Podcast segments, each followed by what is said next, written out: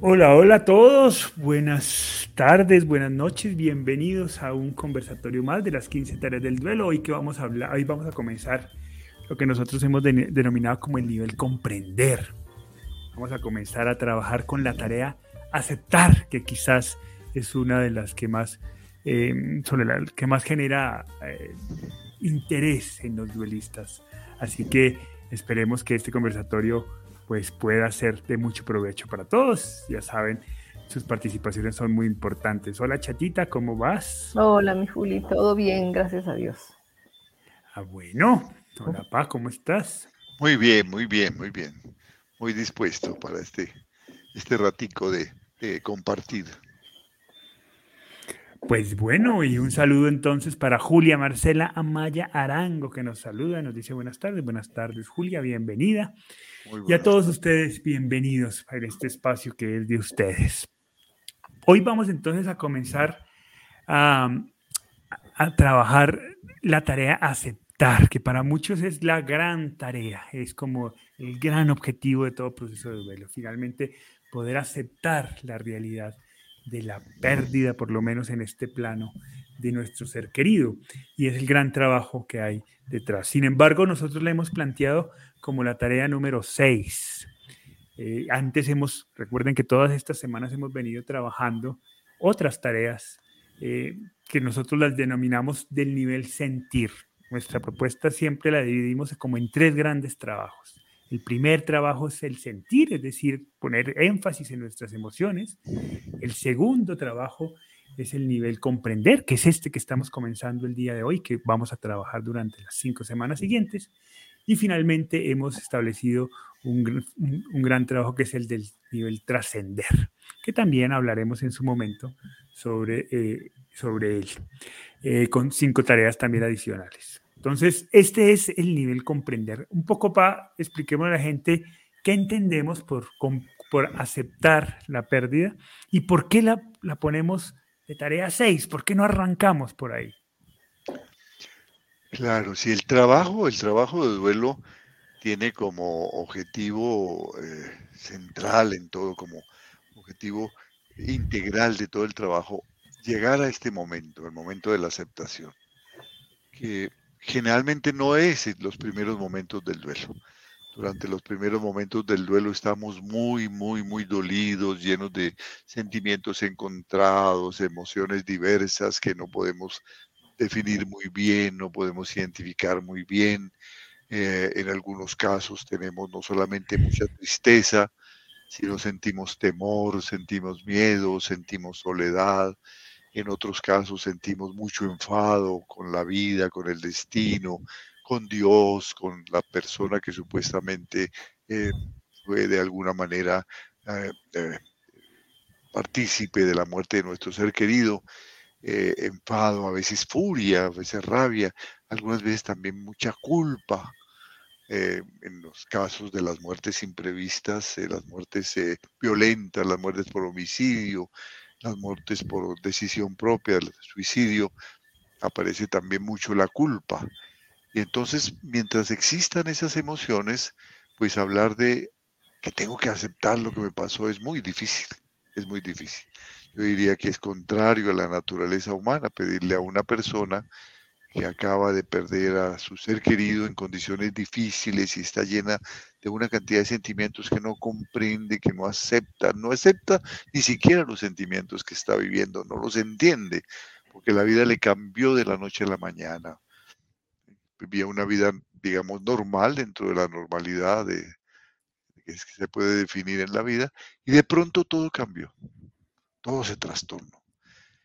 Entonces encima le decimos, tienes que aceptar eso, esa realidad.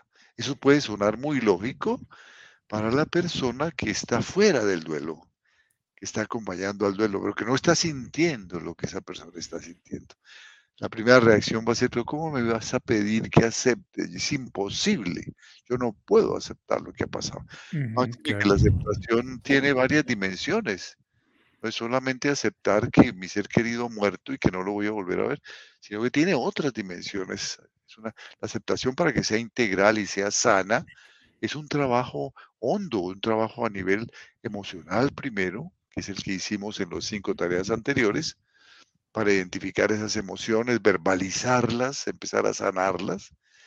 Luego cognitivo, es decir, eh, razonar, eh, por medio de la razón, tratar de entender el proceso. Fíjate que hay muchas, muchas cosas que, que uno no entiende cuando está con las emociones exacerbadas, cosas que para los demás son muy lógicas. Eh, en días pasados, una, una paciente que tuve el, eh, el, agrado de acompañar en su duelo, me decía, es que yo no entiendo cómo, cómo mi, mi abuela de 98 años murió de COVID, si estaba muy bien. Eso no lo entiendo, no lo comprendo. ¿Qué pasó? Seguramente que la dejaron morir en la clínica, tengo mucho enfado, no sé, puedo poner una demanda, eh, no sé qué hacer, estoy desesperada. Para una persona que está observando las cosas desde fuera, pues lo lógico, mira, pero es que el COVID es un enemigo invisible, es una guerra que nos atacó a todos sin, sin saber de dónde nos bombardearon, ¿no es cierto? Nunca había pasado esto y afectó especialmente a los ancianos, a las personas de mayor edad, a los 98 años, pues claro. Y además la señora tenía enfisema, sí, tenía problemas respiratorios. Entonces, pues lo, más lógico, pero como digo, para una persona que está fuera del duelo, es que esa, señora muy probablemente, si, si, si se contagiaba de COVID, muriera y los médicos hacen todo lo posible, pero es muy difícil porque no está en condiciones. Pero claro, para la persona que está viviendo el duelo es absurdo. Y ella decía, es absurdo y yo no puedo entender que esto haya pasado. Hace poco también una señora eh, eh, me decía, yo no entiendo cómo mi mamá tomó la decisión de suicidarse. Es absurdo. Eh, y eso no se lo perdono. Y tengo mucho enfado con ella. Y entonces empezamos a, conversar. Me la señora tenía diabetes, la señora tenía problemas cardíacos, la señora tenía enfisema, la señora tenía eh, artritis aguda y eh, estaba siendo tratada también por episodios de depresión clínica, la gran depresión, porque todas esas enfermedades crónicas generalmente con el tiempo eh, pueden llevar a la depresión clínica. Entonces, depresión clínica, problemas cardíacos, problemas de diabetes, problemas de artritis y fuera de eso una pareja que eh, era su enemigo, que le violentaba psicológicamente y físicamente, vivía lejos de sus hijos en otro país dejo de todo solo con esta persona en, semejante condición, pues su decisión, ¿por qué tomó la decisión? Cantidad de elementos, ¿no? La decisión de, quitarse la vida es multicausal, pero tenía múltiples causas durante muchos años. Pero claro, para la hija era absurdo. ¿Y por qué no me dijo? Ah, porque si te dice, tú lo impides. Y tú no puedes viajar al país donde ella está porque no tenía la, eh, tenía problemas migratorios, no puedes viajar, entonces tú lo impides inmediatamente. Entonces, eh, no se entiende, pero para quien está afuera se entiende. esto es lo que pasa con la aceptación. La aceptación supone primeramente un trabajo muy exhaustivo de sanación de esas emociones, de identificación plena de esas emociones para sanarlas. Y luego ya, cuando están en proceso de sanación, no es necesario que estén completamente eh, sanas las emociones, allí sí podemos empezar a trabajar la aceptación. Esta es la situación. Chata, ¿tú recuerdas en algún momento em, que, quisieras aceptar o la dificultad para aceptar? Aceptar que tu hijo ya no estaba, que había muerto, que de un día para otro ya no lo tenías a tu lado. ¿Cómo, cómo fue ese proceso de aceptación? Primero, si te lo planteaste. Bueno, es, eh, ese es un proceso lento y, de, mucho trabajo para llegar a aceptar que ya no van a estar con nosotros, a pesar de habérselo entregado a Dios desde el primer momento y decirle llévatelo porque si no va a quedar bien, no, no, quiero una vida terrible para Hugo Alejandro y para nosotros. Entonces, eh, ante todo, si él va a estar bien, por favor, ayúdanos, pero si no, llévatelo. Pero sin embargo, esa entrega y esa, y esa aceptación eh, para, para, poder entregárselo a Dios y decirle, llévatelo, es, eso no es muy fácil. Que digamos, se dicen esas cosas, pero, pero realmente aceptarlo como tiene que ser muy complicado. Y además eh, yo tuve la fortuna de no tener una venganza y no desear perseguir a los asesinos de, de Hugo Alejandro, porque eso es un impedimento grande para, para la aceptación y para, y para realizar el duelo como tiene que ser. Entonces, poco a poco, en la medida en que uno trabaje las tareas primeras, eh, haga un duelo consciente de, que tiene que salir, que ya no lo voy a ver, porque uno al comienzo empieza a buscarlo por todo lado ahí y, le parece verlo y, cree que va a llegar y, espera que, que, abran esa puerta y que, que entre él. Todo eso es, eh, es muy complicado al comienzo, pero en la medida en que uno trabaje las tareas, eh, las primeras del sentir, eso le va facilitando a uno y, el cerebro se va ya haciendo la idea de que eh, si yo hago mi duelo como tiene que ser, voy a ir aceptando que él ya no va a llegar y que él ya no va a estar. ese es un proceso. Sí, eh, eh, un saludo a todos los que nos han saludado. Eh, Jairo Domínguez desde Armenia, Colombia. Rosa desde San Miguel Misiones, Paraguay. MB Vega desde Puerto Rico. Alemuro desde México. En fin, muchas gracias. Luz Elena desde Perú. Carmelita desde México, Guanajuato. Qué bueno que nos acompañan. Bienvenidos a este su espacio. Lourdes nos dice, creo que me ubico en esta tarea. Soy sobreviviente de suicidio de mi hijo, único adolescente, mi querido Ángel. Un abrazo enorme para ti, Lourdes. Y Rosa nos dice, muy agradecida a esta hermosa familia porque gracias a los conversatorios pude ir comprendiendo y transformando el amor, todo el dolor, en amor todo el dolor que tenía y que sentía y es lo más hermoso y satisfactorio. Un abrazo también. para Rosa. Ti, Rosa, y muchas gracias por acompañarnos. Chatita, yo recuerdo que em, cuando mi hermano estaba en el hospital en coma muy mal, ya lleva bastantes días, em, lo, visitó un médico muy amigo de mi tío, eh, muy reconocido en Colombia, bioenergético. Em, y bueno, ellos estaban un poco midiendo la, cómo estaba la energía en el cuerpo de mi hermano y cuando sale de, la habitación nos dice, eh, él sabe cómo, cómo está, su cuerpo está muy golpeado, pues sin duda alguna ah, tenía muchos impactos de bala en su cuerpo, su cuerpo está muy maltratado, sabe cómo va a quedar, pero está tomando la decisión y lo único que le impide tomar la decisión son ustedes, claramente, porque pues hay un apego muy grande y eso sin duda alguna dificulta la decisión, ayúdenlo a tomar la decisión.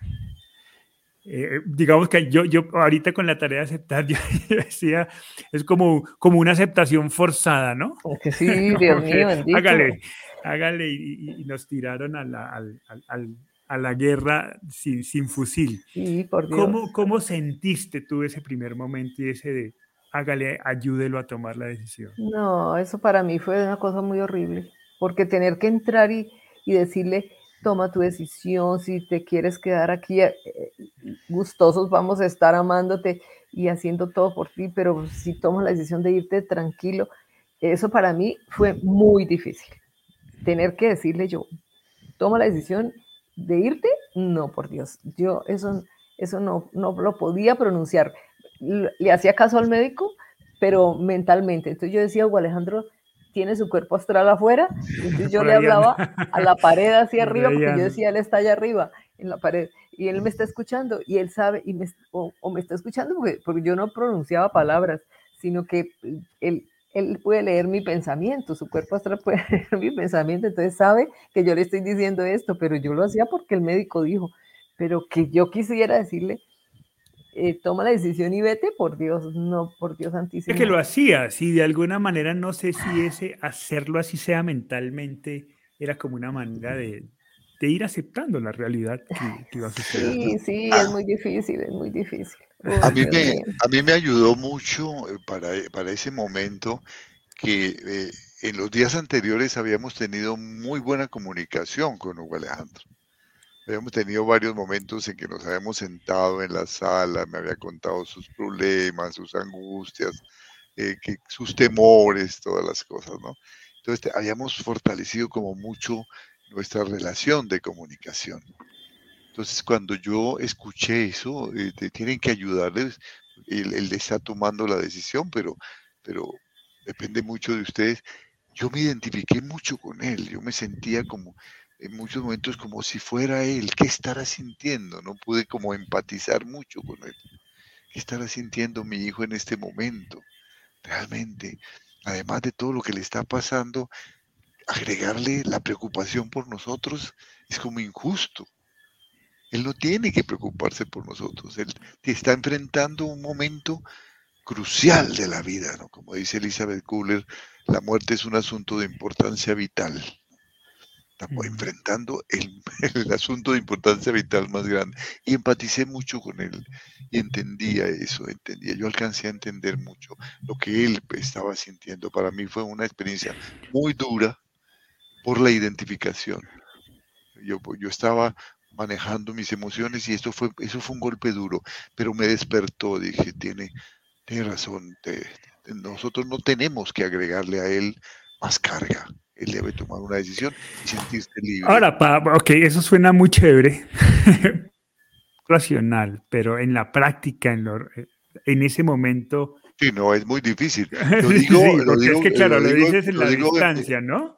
Sí, lo digo en y... mi caso, en este momento, dado que teníamos en esos días una gran comunicación yo me había identificado mucho con, claro. con, su vida, con, entonces estábamos muy estrechamente unidos y eso me ayudó mucho a identificarme, pero es un momento muy difícil, muy difícil. Muy complejo, sí, sí, sí, no es tan fácil, ¿no? Como dice la chata, pues sí, el médico lo dice y uno lo hace, eh, pero, pero, no, pero una cosa es lo que se piensa, digamos, desde, desde, el argumento y otra cosa es la emoción que se maneja en ese momento, ¿no? Y eso quizás es lo que a veces pues, no nos permite ver tan claramente la necesidad de la aceptación, porque es que hay una emoción violenta, ¿no? O sea, no solo es un, no es un, no solo es un elemento de vital importancia para quien muere, sino para quien están al, quienes están alrededor.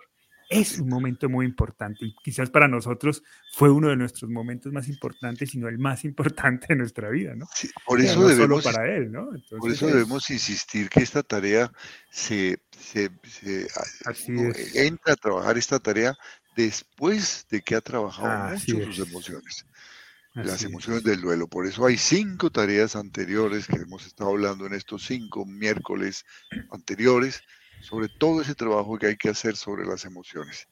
Si no, pues es absurda, es absurda. Uno, para un duelo reciente, no fluye. En algunos casos, eh, no, no es tan compleja para algunos tipos de personalidades, en algunos tipos de muertes. ¿no? Eh, por ejemplo, eh, en, en, en, los, en los duelos previos, cuando se ha estado acompañando a una persona que está en estado terminal y se le ha dado todo el amor, como que durante ese tiempo se va, se va haciendo un duelo, ¿no? Y la aceptación fluye con, más fácilmente en algunos casos, ¿no? Depende de muchos factores. Pero en los casos de las muertes intempestivas, eh, hay que trabajar antes las emociones. El enfado, la culpa, la rabia, el temor, ah, tantas emociones contradictorias, trabajarlas mucho, verbalizarlas mucho, compartirlas mucho, expresarlas mucho. Y llega un momento en que la aceptación va fluyendo, en que uno va sintiendo la necesidad de decir, bueno, bueno, vamos, vamos adelante, vamos adelante. Vamos adelante, esto es un hecho que ya no puedo negar, acepto que mi ser querido murió y que no lo voy a volver a ver de la manera acostumbrada, que es el, como el primer nivel de la aceptación, ¿no? Ese es el primer nivel. Ese, cuando yo logro ese momento, el duelo empieza a fluir. Y es maravilloso porque fluye con todo lo que significa el trabajo de duelo, inclusive con el crecimiento que significa el trabajo de duelo bien hecho. Pero ese momento, ese momento es el abrirse a la aceptación, es un momento eh, difícil de llegar en la mayor parte de los duelos, especialmente los duelos por muerte intempestiva o muerte trágica. Y, y, una vez que se da, el duelo empieza a fluir, pero para eso es muy necesario el acompañamiento, el acompañamiento de la familia, el trabajar mucho esto, el hablar mucho esto, el leer, el, compartir con otras personas que están en duelo, todo lo que hemos venido diciendo, el dejarse amar por la familia, ¿no? El expresar de todas las formas, escribiendo, cantando, haciendo ejercicio, hablando, llorando, ¿no? Eh, el, llanto es muy importante. Fíjate que, que eh, eh, hay un estudio muy interesante de, del doctor William Frey, por allá en 1989, que estudió la composición química de las lágrimas. Y encontró que eh, las lágrimas, por ejemplo, que surgen cuando uno está cortando una cebolla o cuando le entra un mugre en un ojo, tienen una composición química muy distinta de las lágrimas que surgen en el dolor cuando uno tiene una situación de dolor. Esas son más densas. Entonces empezó a investigar por qué son más densas. Y es porque tienen muchísimas hormonas propias del estrés, hormonas generadoras del estrés, la prolactina, eh, la, adrenalina, la, noradrenalina, eh, el cortisol, que son las que generan el estrés. ¿Y por qué? Porque claro, cuando uno se siente amenazado, y la muerte de un ser querido es una amenaza para la vida, eh, se genera estrés para defenderse, para mantenerse uno vigente. Va a tener unos momentos tremendos que enfrentar eh, en, en, el hospital si es que está herido, si es que está enfermo, pero luego después de su muerte, unos momentos también muy dramáticos, le va a enfrentar la vida en el trabajo, en la relación social, y entonces se genera muchísimo estrés, nos sentimos amenazados. Más del estrés necesario. Entonces, cuando va pasando eso, el momento va pasando, es necesario que ese exceso de hormonas del estrés sean liberadas.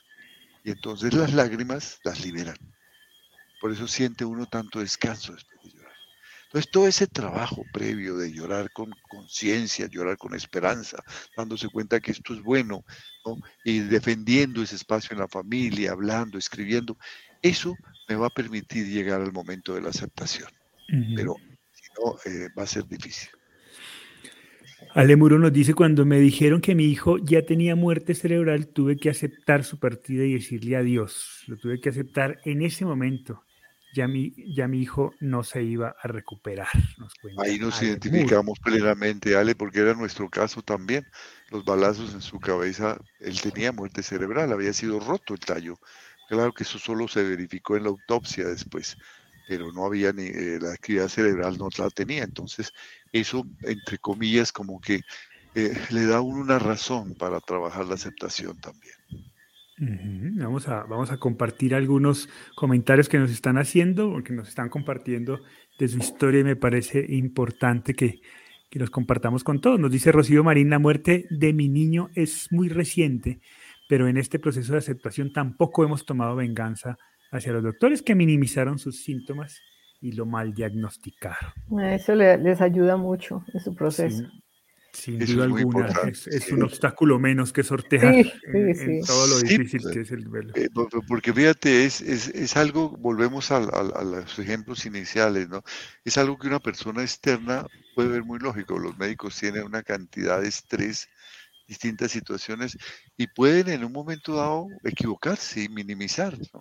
Y equivocarse en materia grave. Pero si le agregamos a nuestra situación además ese rencor, esa venganza, pues la situación se agrava mucho, se hace más difícil. Eso es humano, eso es una, forma, no se hace con, con dolo, no se hace con la intención de dañar, sino de servir. Pero en ese proceso de servir, pues se pueden equivocar. Ana Rosa Pulido nos dice, buenas tardes señores, les cuento que a mí me ha costado mucho hacerme la idea de que él no estará nunca más. Me duele mucho en las condiciones como murió. Fue asesinado y lo que más me duele es que era un joven especial. Sufría retardo mental y trastorno de conducta. Ya han pasado seis años y el dolor es igual que al principio. Les, salga, les agradezco alguna recomendación para ir superándolo. Ana, eh, aquí lo importante es que tú ahora trabajes, trabajes muy seriamente buscando identificar cuál es ese sentimiento reactivo, esa, esa emoción reactiva más fuerte que tienes. Eh, ¿Es resentimiento hacia las personas que lo mataron? ¿Es odio hacia esas personas? ¿Es deseo de que, les, de que los sean castigados eh, muy fuertemente? Porque una cosa es colocar estas situaciones, eh, nos identificamos contigo en eso porque nuestro hijo también fue asesinado, colocar esto en manos de la justicia, que es nuestro derecho y nuestro deber, hacer las denuncias pertinentes. Y otra cosa es obsesionarnos con que haya un castigo para las personas, porque generalmente o no se da, porque la justicia hay muchas apelaciones y los abogados tienen muchos recursos para que estas cosas no se den y se inventan muchas cosas, o mm, se demora mucho, o eh, cuando se da el veredicto, la pena nos parece insuficiente. Entonces se nos puede ir una vida completa en esa obsesión y en ese resentimiento y en esa frustración, porque no se ha hecho justicia y nuestro duelo se queda quieto. Porque una cosa es nuestro derecho, nuestro deber de eh, denunciar las cosas ante la, ante la justicia para que se trabaje este proceso, y otra cosa es nuestro duelo, que no tiene que ver lo uno con lo otro, porque los jueces no van a intervenir en nuestro duelo y, las personas que nos acompañan en tu duelo tampoco tienen poder decisorio sobre lo que van a decir los jueces.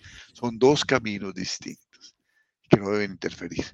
Entonces, trabajar nuestro duelo y sanar, sanar todos estos rencores, dejar esto en manos de la justicia.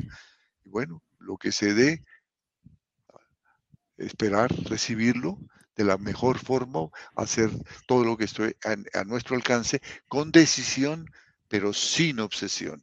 Entonces, identificar cuál es ese sentimiento, es rabia, es enfado, y sanarlo, racionalizarlo mucho, compartirlo mucho con tu familia, hablar mucho sobre eso, escribir sobre eso, para que ese sentimiento vaya saliendo. En la medida que uno le va agregando palabras a los sentimientos, ellos van sanando.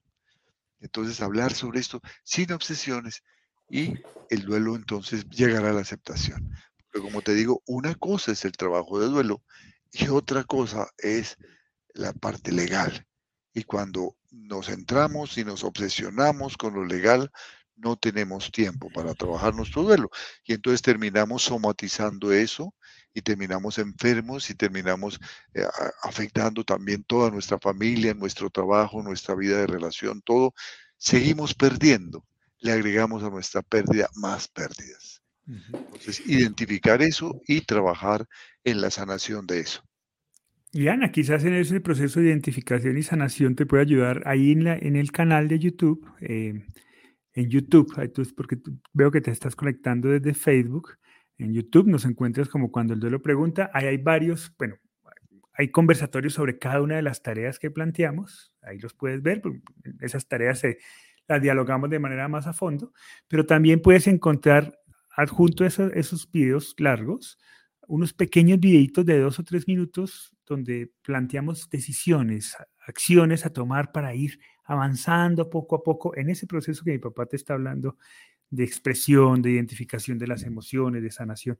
Son pequeñas decisiones que tratamos algunas de hacerlas muy sencillas, otras obviamente con un grado mayor de complejidad, dependiendo del estado. Entonces, de pronto esto te puede también ayudar para guiarte, ¿no? Porque claro, identificar, pero cómo hacerlo, pues bueno, ahí hemos, hemos, hemos hecho como tratar de desmenuzar ese proceso para, para que te ayude. Ojalá pueda hacerte de mucha utilidad también eso. Mayeli nos cuenta, nos dice, una vez ubico el otro. Buenas tardes, es algo sumamente difícil. Yo a pesar de que sabía que mi hijo iba a morir en cualquier momento por sus diversas enfermedades, me costó mucho trabajo aceptarlo.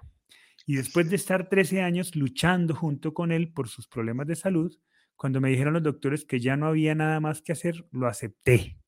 Pero días después de haber fallecido, pensaba que a lo mejor pude hacer algo más y me sentía culpable por no seguir luchando y aceptar lo que los médicos me dijeron. Sí, fíjate que en el caso de Mayeli se da algo que, que es especial que no es frecuente en las personas que tienen acompañamiento de enfermos durante mucho tiempo, porque lo normal es que ese acompañarlos durante mucho tiempo les dé razones suficientes para que cuando sobreviene la muerte dice, bueno, pero estuve 13 años acompañando, hice todo lo que estuvo a mi alcance, no había más. Pero esto tiene mucho que ver con la personalidad de la del, del ser humano que está acompañando el proceso y el entorno. Cuando estas personas son protagonistas del acompañamiento y no están sustentadas suficientemente eh, a través de un, de un grupo o de, o de, su familia, inclusive en este proceso, sino que lo asumen casi en solitario como, como un reto personal, van creando eh, mucho apego hacia la persona que está enferma. Entonces, cuando muere, hay muchísimo apego y recordemos que el dolor del duelo no se genera por el amor que le teníamos al ser querido que murió, sino por el apego, por la necesidad de tenerlo a él, de tenerlo vivo. Entonces, seguramente durante ese proceso de 13 años, al cual que te dedicaste de manera prioritaria, hubo muchos elementos que te hicieron que te apegaras mucho a él. Entonces ese, el apego es lo que te, te, te hace doler en este momento, te genera ese dolor. Es el momento en que empieces amarlo tal como está en tu corazón, en tus recuerdos, en toda la lucha, en todo el esfuerzo, en toda la vida que le diste, en todo el amor que le diste, porque si, seguramente durante esos 13 años muchas veces le dijiste te quiero, mi amor, estamos luchando para salir adelante, aquí estoy. Durante muchas veces tuviste que vencer cosas muy difíciles, muchas cosas que, te costaron aceptarlas, te costó hacerlas, te costó mucho tiempo, te costó mucha dedicación, mucho dinero, mucho esfuerzo. Todo eso lo hiciste con amor. Entonces eso es lo que cuenta, todo ese amor que le diste, no el apego y la necesidad de él. Está por encima de eso. Piensa en que lo amaste, lo amaste hasta más no poder. Fueron 13 años de dedicación. Entonces, eso es lo que cuenta y esa y esa, esa convicción de que hubo un gran amor te va a ayudar a la aceptación. Lourdes Pérez Castillo nos dice, los escuchamos con mi esposo, las tareas son muy útiles, me están ayudando en mi proceso, queremos información para adquirir el libro de las 15 tareas. Eh, Lourdes, ahí estoy poniendo abajito, si entras a esa página web, 15tareasdelduelo.com, eh, ahí, ahí encuentras toda la información para adquirirlo si estás en Colombia o si estás fuera de Colombia también se puede pedir sin ningún costo el envío. Ahí les voy a compartir también en el chat la dirección para que la tengan en cuenta. Em, Concepción, no, espérate que antes tenía uno, antes de entrar a, la participación de Concepción, que me interesa muchísimo eh, que, la, que, la, comentemos. Eh, Mariam González nos dice, para mí la aceptación fue de proceso en el día que tomó la decisión. Lo acepté, ¿por qué? Por ver el sufrimiento que estaba viviendo y de paso nosotros de ver su deterioro. Duele, claro que sí, pero se va transformando. Creció un amor que no se puede describir. Chatita, ¿en qué momento tú sentiste que habías aceptado la realidad de lo que estaba pasando? Ah, espérate que te, espérate que estaban sonando mucho las ranitas y ya. Activa el micrófono, porfa, tú. Ya. ya Dios mío, eso, eso, eso es lento y, y, va, de la mano con, todas las decisiones. Eh, en la medida en que iba tomando decisiones, iba aceptando. En la medida en que dije, tengo que salir de esto, tengo que, tengo que buscar que se me quite este dolor, en, esa medida fui aceptando que, ya, que ya no estaba y que, solo me quedaba su amor y, el cordón de amor que no se rompe.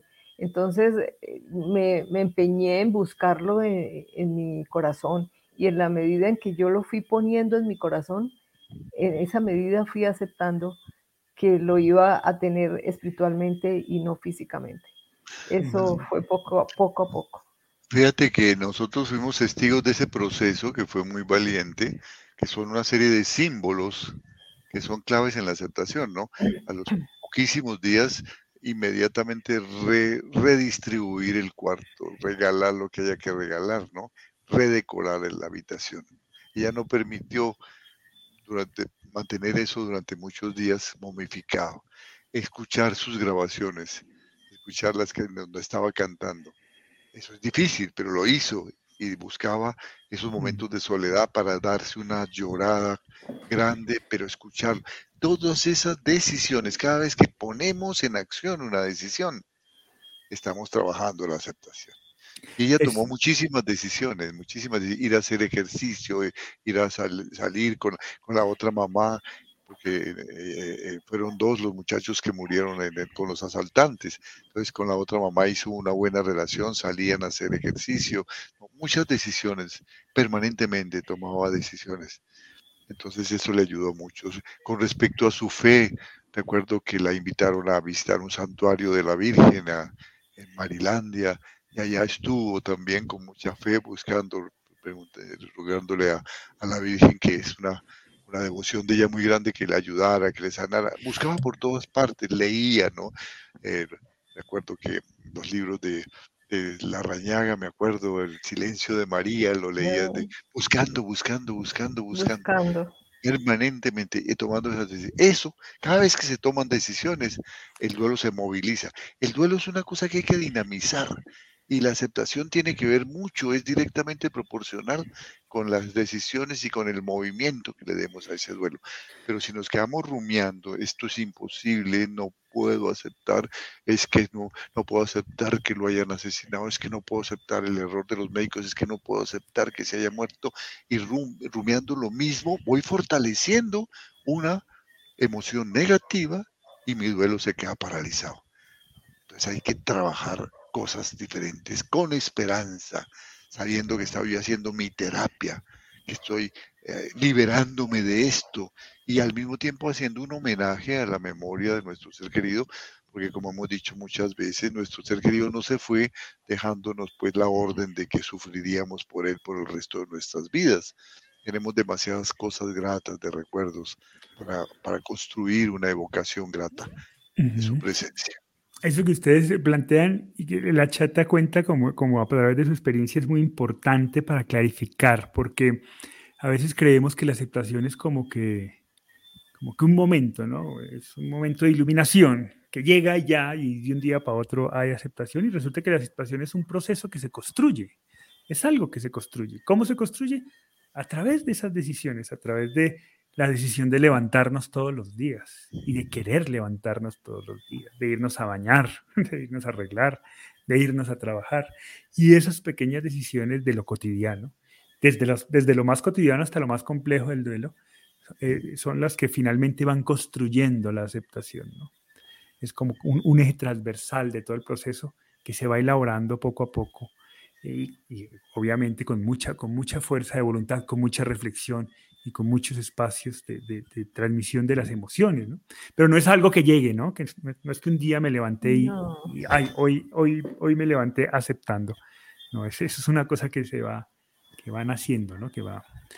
Dice, dice Concepción Sánchez, mi hijo murió de un accidente, no lo esperaba. Y es algo doloroso, no se acepta, se aprende a vivir sin él. Muy difícil, es es el más chico, 28 años. Tiene un mes, dos semanas que se me fue. Diario estoy en el panteón, estamos deshechos, necesitamos ayuda. Mi esposo no se puede levantar. Estaba tan conectado con él que lo extrañamos tanto, nos cuenta. Concepción, en primer lugar recibe un abrazo muy grande en nuestra parte. Nos acercamos mucho a ese dolor porque como sabes, pues también fue el dolor que nos unió, pero también fue el, dolor que nos retó. Este es un trabajo para hacer en pareja. Piensa que tú no necesitas, pero también tu esposo te necesita. Necesitas, eh, habrá momentos en que tú estés un poquito mejor o él esté un poquito mejor. Apóyense los unos, el uno al otro siempre trabajen juntos, ámense, hablen mucho del hijo, hablen de lo que están sintiendo. Eh, piel, abrazo, lecturas, si son creyentes, oración, trabajo, trabajo, trabajo, esperanza. Mira, esto no es un dolor para acostumbrarnos. Esto, este dolor se trabaja y este dolor se, se supera y ya llega un momento en que no nos hace daño este dolor. Eso sí te lo podemos garantizar. Esa es la, la buena nueva que te damos. Esto pero depende del trabajo. Mucho amor en su hogar. Si tienen otros hijos, comuníquense con esos hijos. Si tienes hermanos, invítenlos. Díganle, lo necesitamos aquí. Vengan a acompañarnos. Si tienes amigos, buenos amigos, buenos vecinos, rodéense de gente linda, de gente que los ame. Abrazos, lecturas, eh, homenajes, oración. Eh, ejercicio también, salir. Cuidado con quedarse en la cama, cuidado con quedarse quietos. El duelo es una experiencia que requiere movimiento. Si nos quedamos quietos, no nos movemos, vamos, estamos llamando, estamos invocando eh, eh, un estado de depresión clínica, de origen exógeno, de origen externo. Y el duelo no es una enfermedad, a no ser que nosotros por nuestra quietud, por nuestro aislamiento, lo convirtamos en una ocasión de somatización. Entonces, mucho cuidado con quedarse quietos. Actividad, ejercicio, deporte, salir, visitar, ir a otras partes, ir a la montaña, ir al campo. Salgan, salgan, salgan al encuentro. Vayan, miren las estrellas, miren la naturaleza, respiren, hagan deporte, vayan a una buena película, lean un buen libro, comenten con los amigos, escuchen la música, pongan actividad en sus vidas, llorarán, claro que llorarán, pero llorarán con esperanza. Esas lágrimas van a eliminar ese estrés, como lo hablábamos ahorita, esas, esas hormonas del estrés que en este momento los tienen paralizados y van a liberarlos. Escribe si te gusta escribir y compártelo con tu esposo. Mediten juntos, hagan ejercicios de respiración juntos, trabajen juntos si se aman, aprovechen el amor. El amor es más grande que el dolor y te aseguro que van a salir adelante, te lo aseguro. Ale Muro dice un abrazo a Concepción, el apoyo en pareja es muy importante, sientan, lloren, pero siempre juntos. Dice Gracias, Ale, eso es, eso es, Ale. Eh, Marta Manjarres, una persona que yo quiero mucho allá en Cali, em, y a quien le mando un, un, fuerte abrazo, nos dice, hola, gracias, muchas gracias por sus charlas, me han servido mucho la depresión me estaba consumiendo, no aceptaba la partida de mi papá, ya estoy más tranquila. Eso es algo que me, que me alegra muchísimo, Martica. Así que, pues un abrazo también enorme en la distancia y ojalá en diciembre nos podamos ver para dar ese abrazo físicamente.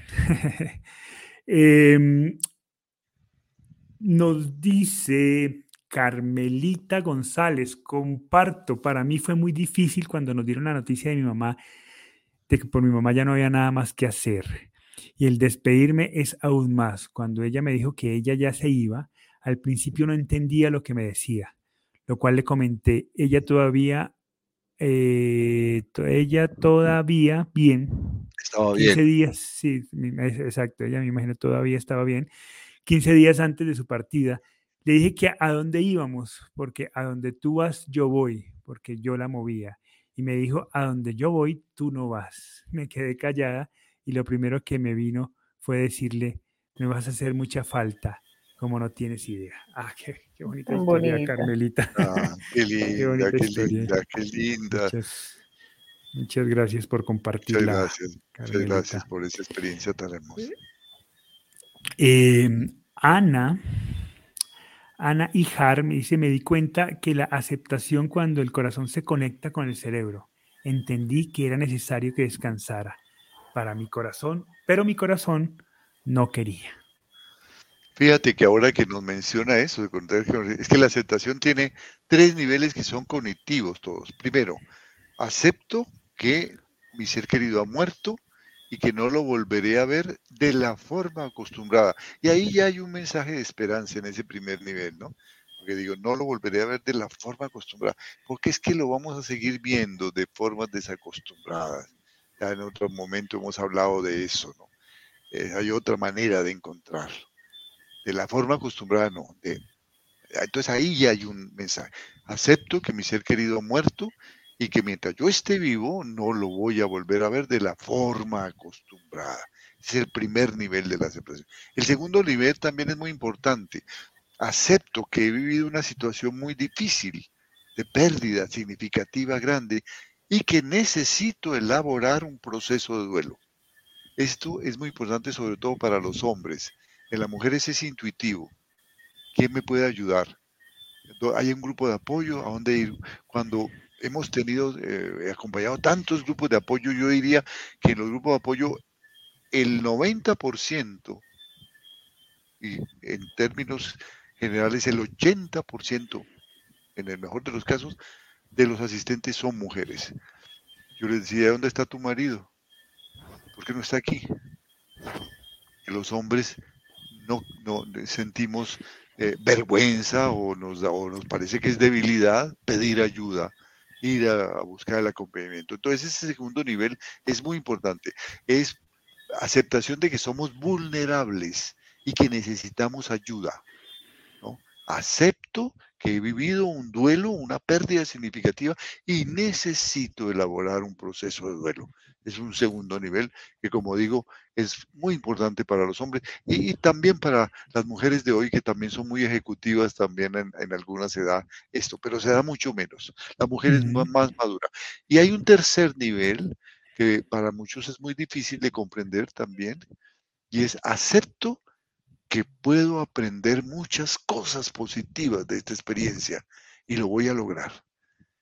Y voy a salir bien librado de esto, que es una aceptación bastante, bastante compleja, pero llega un momento en que uno entiende, porque uno empieza a ver toda esa gente que lo acompaña, toda esa información que le ha llegado, cómo se han renovado las creencias, cómo se han renovado los conocimientos, muchas competencias, muchos momentos diferentes, nuevos amigos, nuevas experiencias, que empieza a ver que uno está cambiando, que ahora es más sensible a la vida, que ahora le duele, que ahora entiende qué es eso de la solidaridad, qué es eso del servicio, y empieza a vislumbrar que el duelo es una oportunidad de crecimiento.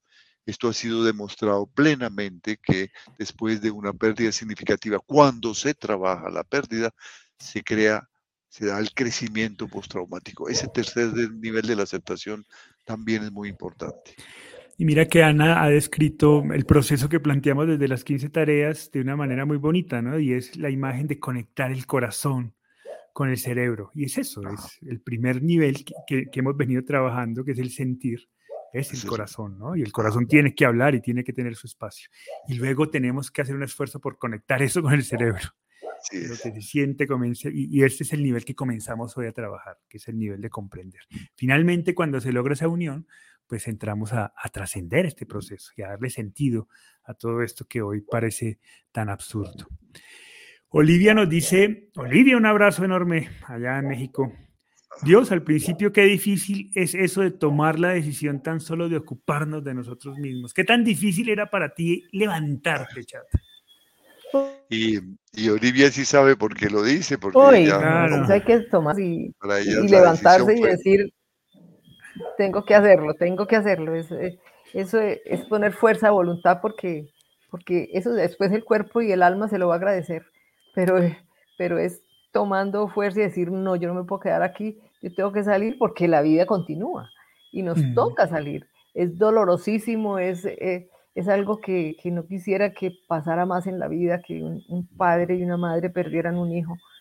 Y, y es muy, muy duro, pero se levanta con, una gallardía cuando uno sale de esto, dice uno, qué, bien que, pude decirle a mi hijo y él puede verme como, como estoy saliendo, qué fortaleza y qué, qué valentía para convertir ese dolor en algo más lindo, en tenerlo en el corazón, en, en, aprender a, vivir con él constantemente y, aprender a trabajar y a superar y a, vivir nuestra vida con, mucha altura para, para hacer un homenaje a Él en su compañía, porque Él nos acompaña por siempre y eternamente hasta que nos encontremos.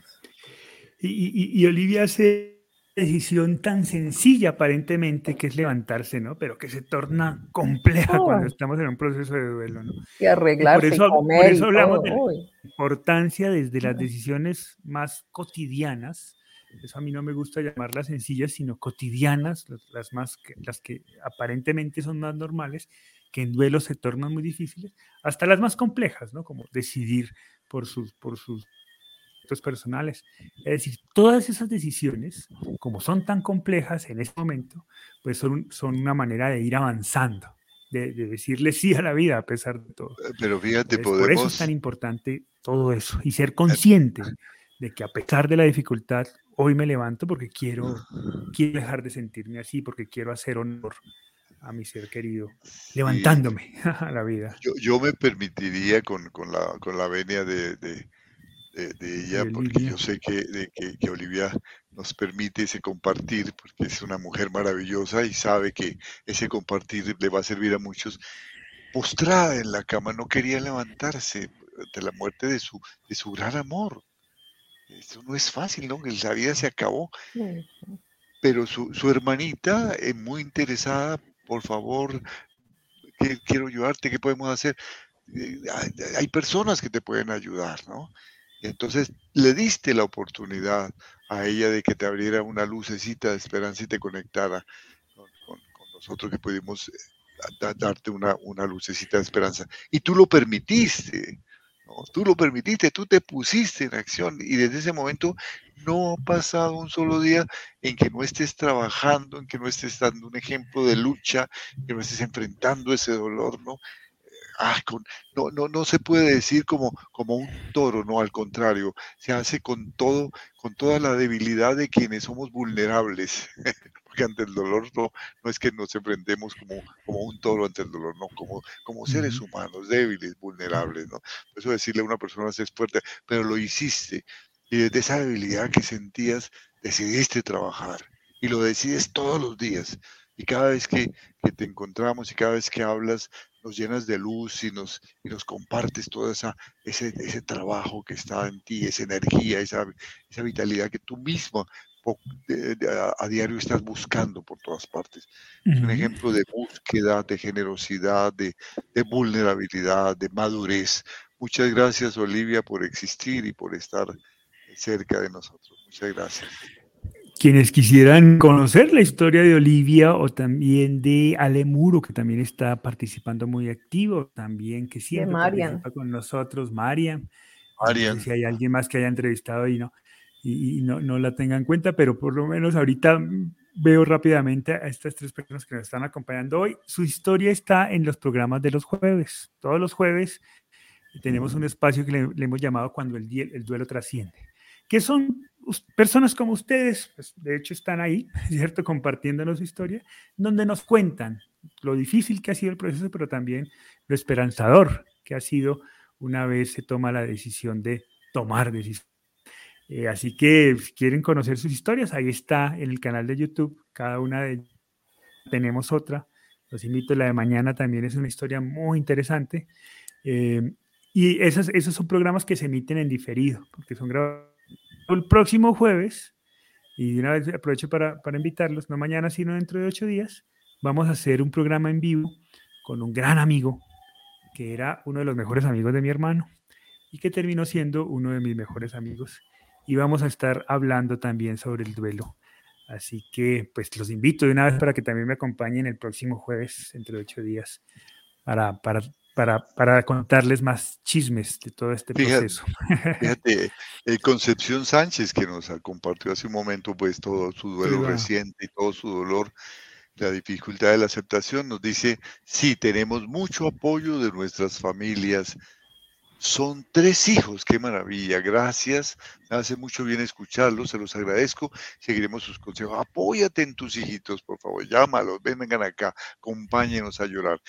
Cuando te digan, no mamita, no llores, que eso te hace daño, di- diles, no, no, mis amores, esto no nos hace daño. Y tú también, si necesitas llorar por tu hermano, hazlo. Venga, el abrazo, el abrazo. Y luego, eh, luego, dense la oportunidad de mirarse la cara y sonreír y decirle sí a la vida. Estamos con la familia, con los seres que amamos. Esta es la vida. ¿no? Lourdes Pérez Castillo nos dice, los episodios de llanto han disminuido, pero aún tengo momentos de profunda tristeza en las madrugadas. La próxima semana cumple dos años de su trascendencia. Hoy descubrí, me imagino que dice, descubrí el apego, que el apego es muy fuerte, que, que el apego fuerte que tengo hacia mi hijo. Hoy descubrí el apego fuerte que tengo hacia mi hijo. Por eso me está costando demasiado, nos cuenta Lourdes Pérez. Así eh, y Mariam nos dice qué pérdida más complicada para un duelista, sabiendo que todos tienen su importancia. Ejemplo, dicen que las pérdidas de los hijos duelen mucho. ¿Es cierto?